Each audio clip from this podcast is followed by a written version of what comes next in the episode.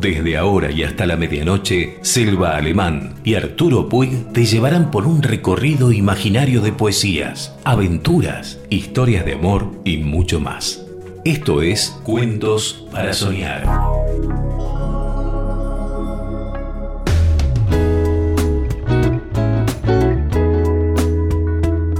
Acá estamos como todos estos días eh, cuentos para soñar. Cuentos para soñar y acompañándolos eh, en estas noches, tratando de que la pasen bien, tratando de que piensen en otras cosas que no sean ni la realidad, ni la política, ni la economía, ni, ni nada, ni las enfermedades, ni nada. La idea es poder entrar en otros mundos y poder pensar en otras cosas que sean más agradables y que nos ayuden a encontrar un lindo sueño. Y escuchar también las palabras de grandes autores. ¿no? Bueno, voy a leer Carta al Gran Jefe Blanco.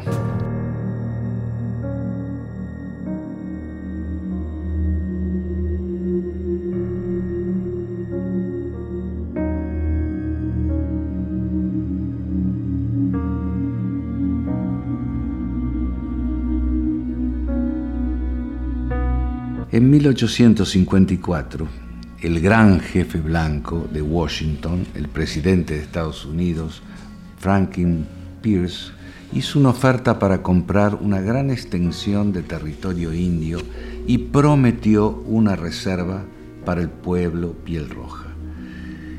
El jefe Seattle de la tribu Suwamish de los territorios que hoy son del estado de Washington, en el noroeste de Estados Unidos, contestó con esta carta que ha sido considerada como la más bella y profunda declaración de amor a la naturaleza y el medio ambiente. La carta es del cacique Cital. ¿Cómo puede usted comprar o vender el cielo o el calor de la tierra? La idea resulta extraña para nosotros. Si no nos pertenecen la frescura ni el destello del agua, ¿cómo nos podrían comprar ustedes? Cada partícula de esta tierra es sagrada para mi pueblo. El majestuoso pino, la arenosa ribera, la bruma de los bosques, cada insecto que nace con su zumbido es sagrado en la memoria de mi pueblo. La savia que recorre los árboles lleva los recuerdos del piel roja. Los muertos del hombre blanco se olvidan en su tierra natal cuando se van a pasear entre las estrellas.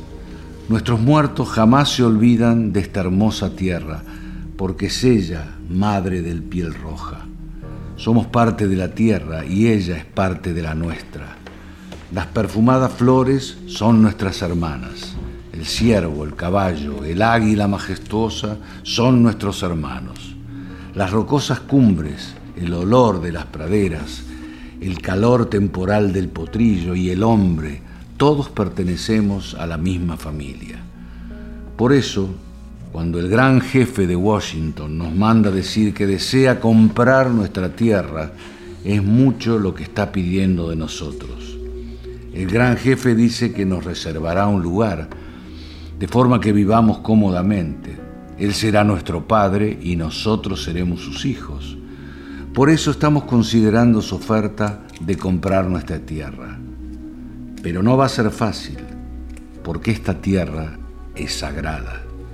Y si nosotros les vendemos la tierra, ustedes deberán recordar que es sagrada y deberán enseñar a sus hijos que es sagrada y que cada imagen que se refleja en el agua cristalina de los lagos habla de acontecimientos y recuerdos de la vida de nuestro pueblo el murmullo del agua es la voz del Padre de mi Padre. Sabemos que el blanco no entiende nuestra manera de ser. Trata a su madre, la tierra, y a su hermano, el cielo, como cosas que pueden comprarse, saquearse, ser vendidas. Nuestras costumbres son diferentes a las de ustedes. En sus ciudades el ruido insulta a los oídos.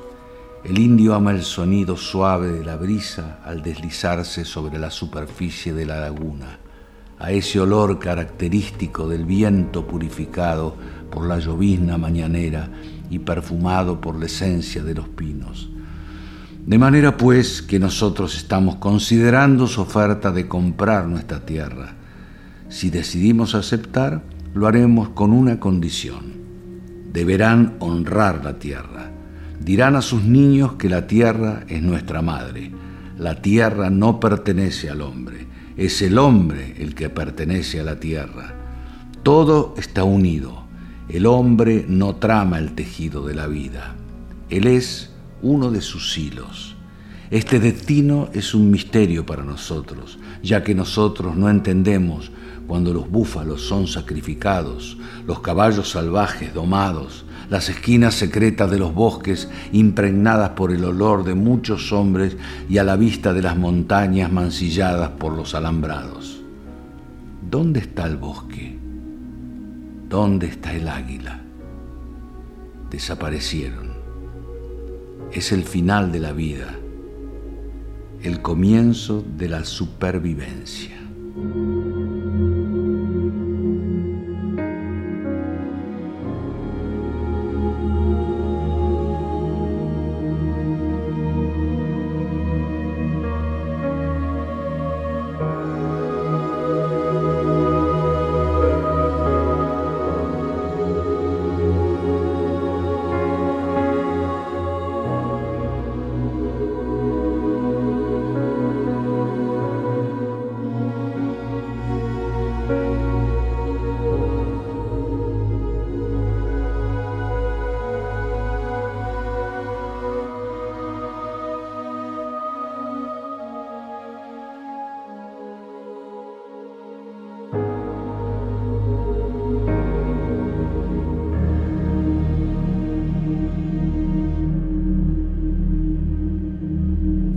Es Cuentos para Soñar.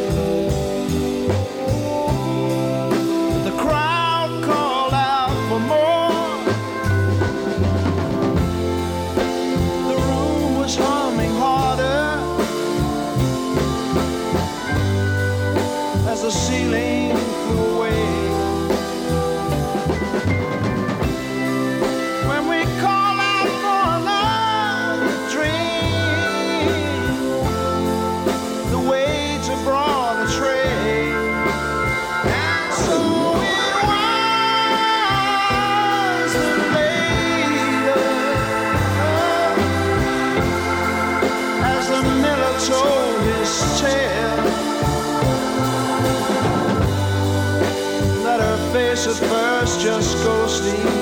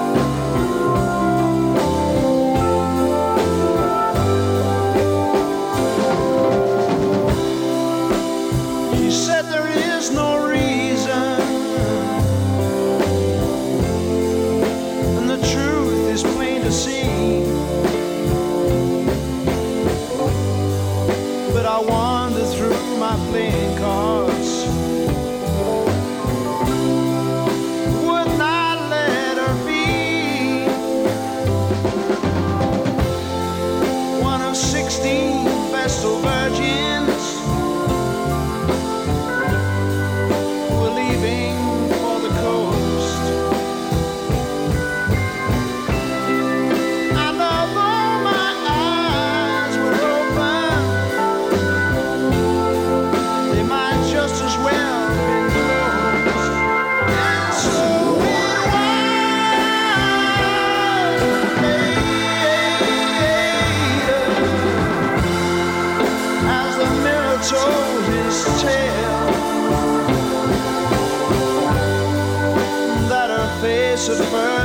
go sleep Turn.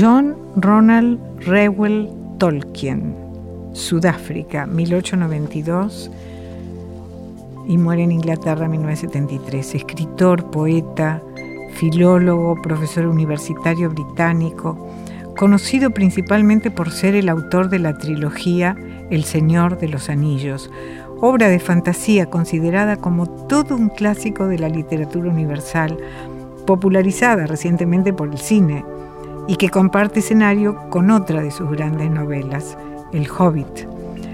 Tolkien luchó en la Primera Guerra Mundial, donde pasó una larga convalecencia, ocasión que aprovechó para trabajar en una serie de relatos que fueron el inicio de su carrera. Esas son cartas de Papá Noel. Durante 22 años, días antes de cada Navidad, J.R.R. Tolkien enviaba a sus hijos una carta firmada por Papá Noel y con estampilla del Polo Norte. A medida que pasaban los años, las cartas fueron sumando destinatarios, según iban naciendo los hijos de Tolkien, y se iba dirigiendo a ellos según aprendían a leer. En la última de 1943, solo la más pequeña de sus hijas seguía creyendo en Papá Noel, y también para ella ese año será el último. En sus cartas contaba relatos fantásticos de la vida en el Polo Norte, cómo se soltaron todos los renos de los trineos y desparramaron los regalos por doquier, cómo el inoportuno oso polar escaló al Polo Norte y se cayó por el tejado de la casa de Papá Noel para aterrizar en el comedor, cómo rompió la luna en cuatro partes e hizo que el hombre que vive en ella cayera en el jardín, y cómo se declaró la guerra a una horda de duendes demasiado traviesos que vivían en unas cuevas debajo de la casa. Hogar de Papá Noel, Polo Norte, 22 de diciembre de 1920. Querido John, me he enterado de que le has preguntado a tu papá cómo soy y dónde vivo. He hecho un autorretrato y he dibujado mi casa. Guarda bien el dibujo. Ahora mismo me marcho a Oxford con el saco lleno de regalos, algunos para ti. Espero llegar a tiempo. Esta noche la nieve es muy espesa en el Polo Norte. Con cariño, Papá Noel.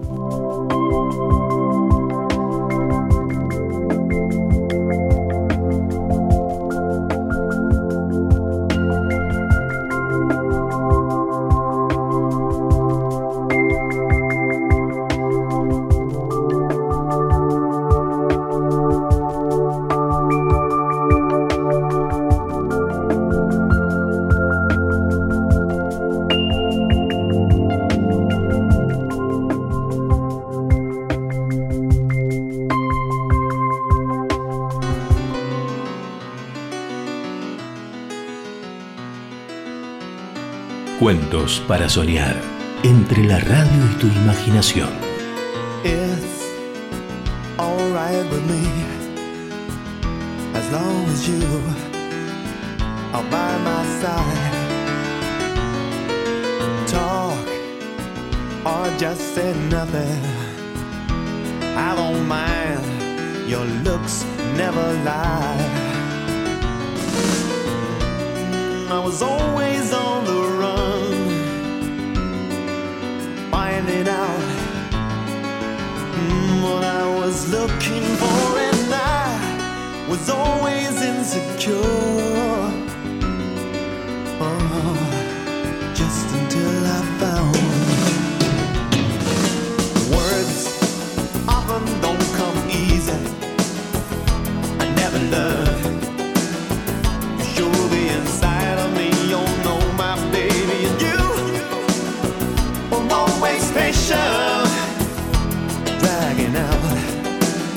what I try to hide. I was always on the run,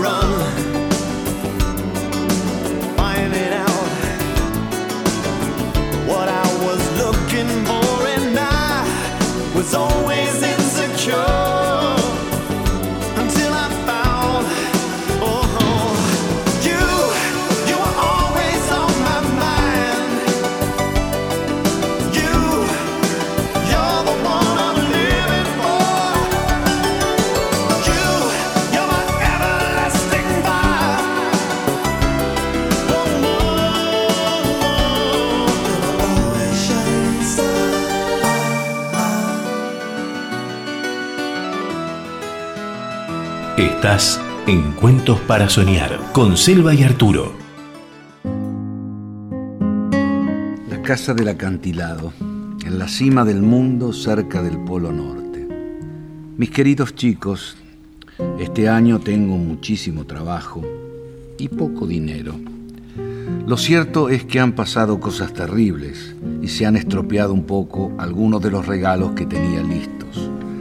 Además, no está el oso polar para ayudarme y me he visto obligado a mudarme de casa justo antes de Navidad. Así que imagínense cómo está todo. Ocurrió lo siguiente. Un día muy ventoso de noviembre se me fue volando el gorro y se quedó colgado de la cúspide del Polo Norte. Le dije que no lo hiciera, pero el oso polar se empeñó en subir a buscarlo y lo hizo. Pero el polo se rompió por la mitad y cayó sobre el tejado de mi casa. El oso polar, por su parte, se coló por el agujero que se había hecho y apareció en el comedor con el gorro puesto en el hocico. Toda la nieve del tejado resbaló y acabó dentro de la casa. Se derritió y apagó todos los hogares. Y el agua llegó hasta los almacenes donde tenía guardado varios de los regalos de este año. Además, el oso polar del norte se rompió la pata. Ahora ya se está recuperando, pero me enojé tanto con él que dice que no va a volver a ayudarme jamás. Creo que se siente ofendido, aunque supongo que se le habrá pasado después de la próxima Navidad. Les envío un dibujo del accidente y de mi casa nueva en lo alto de unos acantilados por encima del Polo Norte, que tiene unos depósitos estupendos para los regalos. Si John no entiende mi letra tan temblorosa, puede pedirle a su padre que le ayude.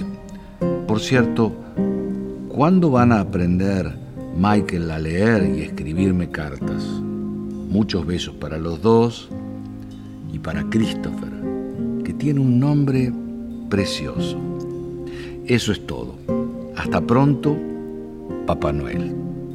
Postdata. Papá Noel tenía mucha prisa y me ha pedido que les deje unos sobres sorpresa mágicos. Al abrirlos, piensen un deseo y avísenme si no se cumple. Perdón que escriba con unas letras tan grandotas, pero tengo la pata muy gorda. Ayudo a Papá Noel con los regalos. Vivo con él. Soy el gran oso polar. Este es eh, en Casa del Acantilado, cerca del Polo Norte. 23 de diciembre de 1932. Mis queridos niños, tengo mucho que contarles. Ha ocurrido algo inesperado. Bueno, ante todo, feliz Navidad. Nos han pasado un montón de aventuras que les encantará conocer. Sucede que el sábado pasado bajamos a los depósitos y descubrimos que habían desaparecido todos los obsequios del almacén principal. Imagínense cómo me puse. No quedaba casi nada para regalar y apenas había tiempo de construir suficientes cosas nuevas. El oso polar del norte me dijo, mmm, huele mucho a duende. Claro, por supuesto, les encantan los juguetes mecánicos, aunque no tardan en estropearlos y quieren más y más buscando, buscando. Al final encontramos un agujero grande que conducía a un túnel detrás de algunas cajas del almacén del oeste.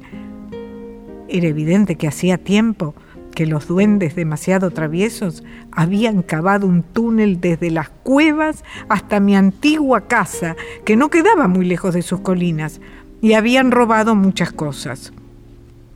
Encontramos juguetes que tenían más de 100 años, incluso algunos regalos para personas de la época de sus bisabuelos. Hemos tenido que apurarnos para recuperar todo lo robado. Por suerte, el querido oso de las cavernas y sus hijos, así como las esposas de los gnomos, nos han ayudado. Ahora estamos bien provistos y con todo empaquetado. Espero que no encuentren olor a duende en los regalos. Los hemos aireado bien. Todavía faltan algunos accesorios para el tren, pero confío en que reciban lo que querían. Este año no puedo cargar con tantos juguetes como otras veces, porque llevo muchos alimentos y ropa. Hay demasiadas personas en vuestro país y en otros que pasan hambre y frío este invierno. Bueno, espero que les gusten mis noticias. Mando todo mi cariño para John, Michael, Christopher y Priscilla. Y también para mamá y papá y la tía y todos los de casa. Mm, me parece que John cree que ya está en edad de dejar de recibir, pero Papá Noel no se olvidará de él. Dios los bendiga, vuestro querido Papá Noel. Y esta es otra de también Casa del Acantilado, en el Polo Norte. Navidad de 1943. Mi querida Priscila, feliz Navidad. Confío en que este año vuelvas a esperarme porque todavía me quedan algunas cositas para darte. Después tendré que despedirme más o menos. Me refiero a que no me olvidaré de ti. Siempre guardamos los números antiguos de nuestros amigos de toda la vida y sus cartas y con el tiempo esperamos volver a saber de ellos cuando se hacen mayores y tienen su casa y sus hijos. Dales muchos recuerdos a los demás, John, Michael y Christopher, y por supuesto a todos los muñecos mascota de los que solías hablarme. El oso polar y todos sus cachorros están estupendamente. Este año se han portado muy bien y casi no han tenido tiempo de hacer travesuras. Espero que encuentres bajo el árbol casi todas las cosas que querías y lamento no tener más lenguas de gato. Para compensar, te he regalado casi todos los libros que me pediste. Con mucho cariño de tu viejo amigo, Papá Noel. Some people live their dreams. Some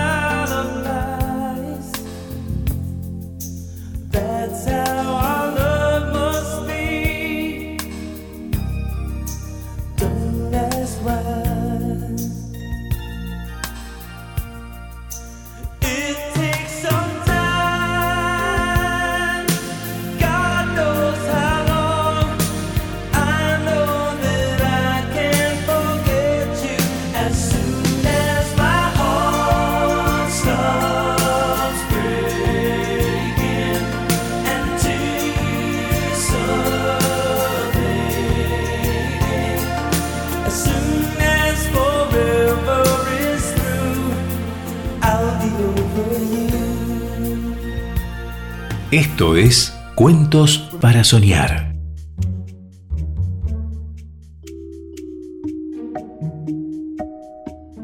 Esto es de Charles Chaplin, es del gran dictador, es el monólogo final.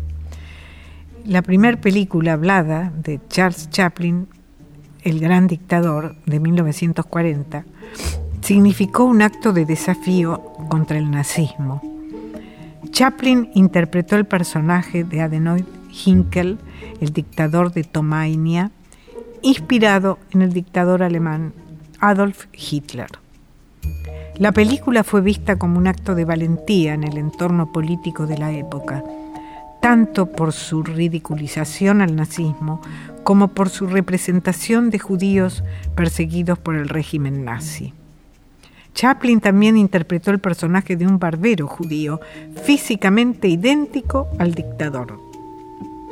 Ese parecido hace que los propios guardias del dictador lo trasladen a un campo de concentración quedando el barbero en su lugar.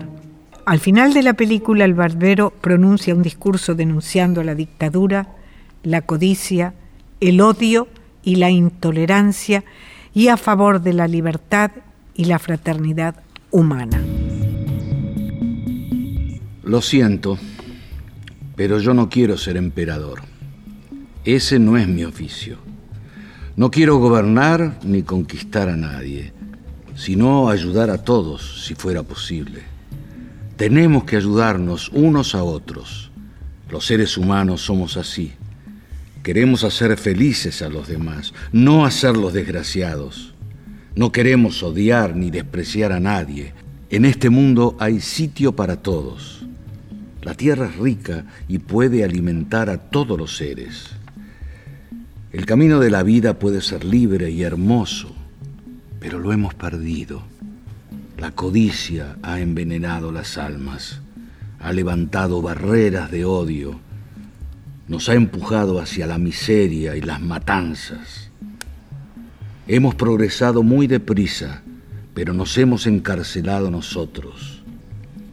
El maquinismo que crea abundancia nos deja en la necesidad.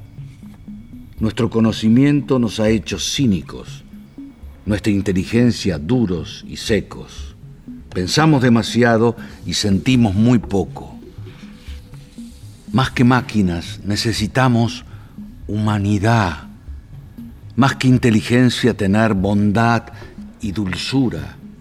Sin estas cualidades la vida sería violenta, se perderá todo. Los aviones y la radio nos hacen sentirnos más cercanos.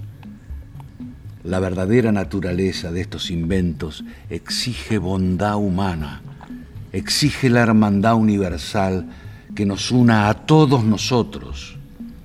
Ahora mismo mi voz llega a millones de seres en todo el mundo, a millones de hombres desesperados, mujeres y niños, víctimas de un sistema que hace torturar a los hombres y encarcelar a gentes inocentes.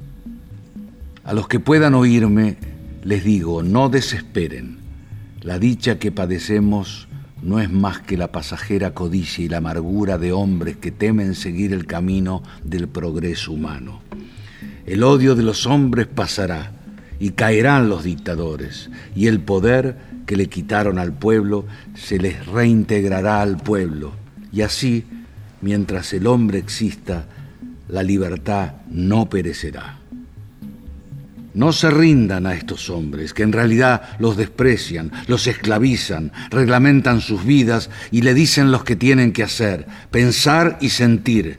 Les barren el cerebro, los tratan como ganado y como carne de cañón. No se entreguen a estos individuos inhumanos, hombres máquinas, con cerebros y corazones de máquinas. Ustedes no son máquinas, no son ganados, son hombres llevan el amor de la humanidad en vuestros corazones, no el odio. Solo los que no aman odian, los que no aman y los inhumanos.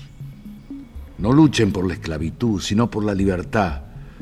En el capítulo 17 de San Lucas se lee, el reino de Dios está dentro del hombre, no de un hombre ni de un grupo de hombres, sino de todos los hombres de ustedes.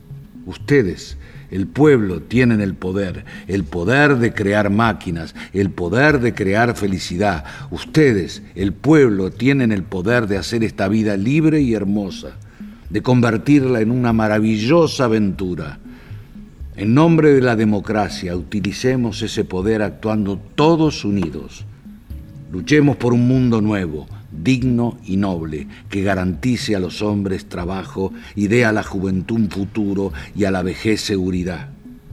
Con la promesa de esas cosas, las fieras alcanzaron el poder, pero mintieron. No han cumplido sus promesas, ni nunca las cumplirán. Los dictadores son libres, solo ellos, pero esclavizan al pueblo. Luchemos ahora para hacer nosotros realidad lo prometido. Todos a luchar para libertar al mundo, para derribar barreras nacionales, para eliminar la ambición, el odio y la intolerancia. Luchemos por el mundo de la razón, un mundo donde la ciencia, donde el progreso nos conduzca a todos a la felicidad. En nombre de la democracia debemos unirnos todos.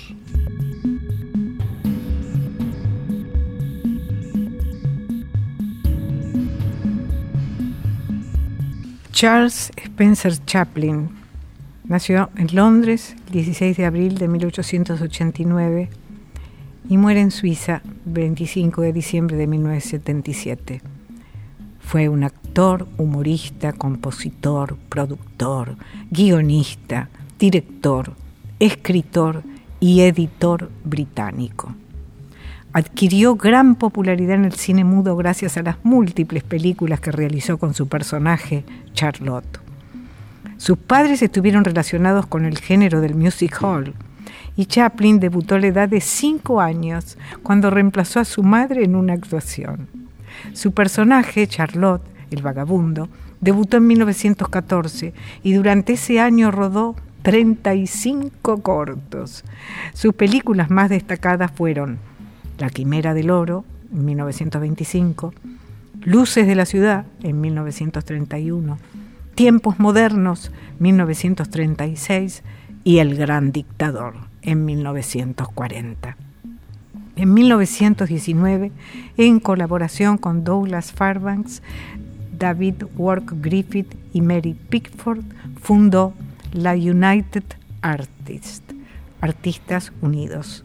A lo largo de su vida, Chaplin recibió múltiples reconocimientos y nominaciones.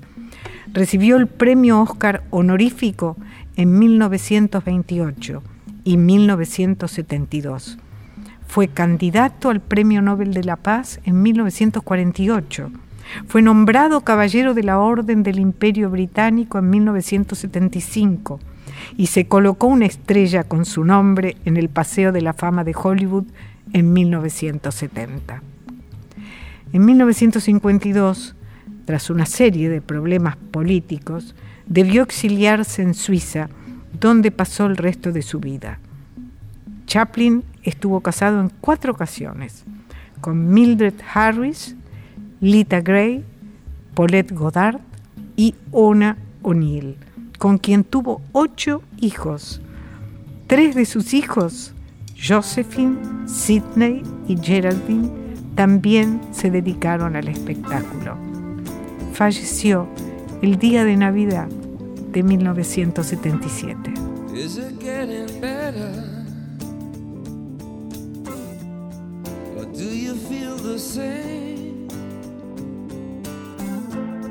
Will it make it easier on you now?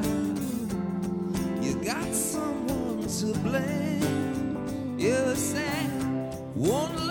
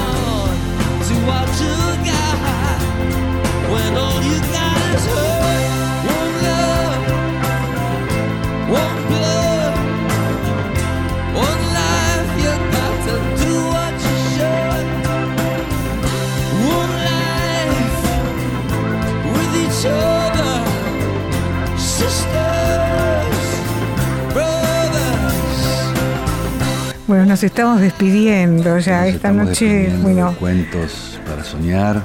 sí, hoy, hoy, Otra noche. hoy nos pasamos un poquito, ¿no? Del tiempo, pero bueno, no importa. Hubo cosas muy, muy lindas. Los cuentos de, de Papá Noel me encantaron Sí, y, muy simpáticos. y la verdad que lo del gran dictador de Chaplin Ah, es, qué genio, es maravilloso y es para es tan actual y tan para pensar, ¿no? Impresionante. Bueno, nos vamos despidiendo. Eh, te agradecemos reginafm.com, operación técnica Juan José Ricciari, musicalización Juanchi Escarano.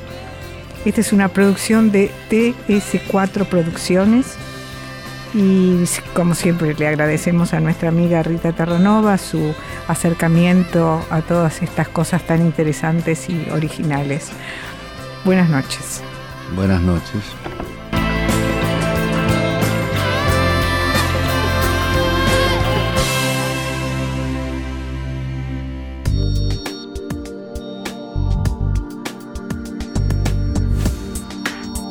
Aquí compartimos las mejores historias y relatos contados por Silva Alemán y Arturo Puig. Nos reencontramos pronto, antes que termine cada día, para volver con más Cuento para Soñar.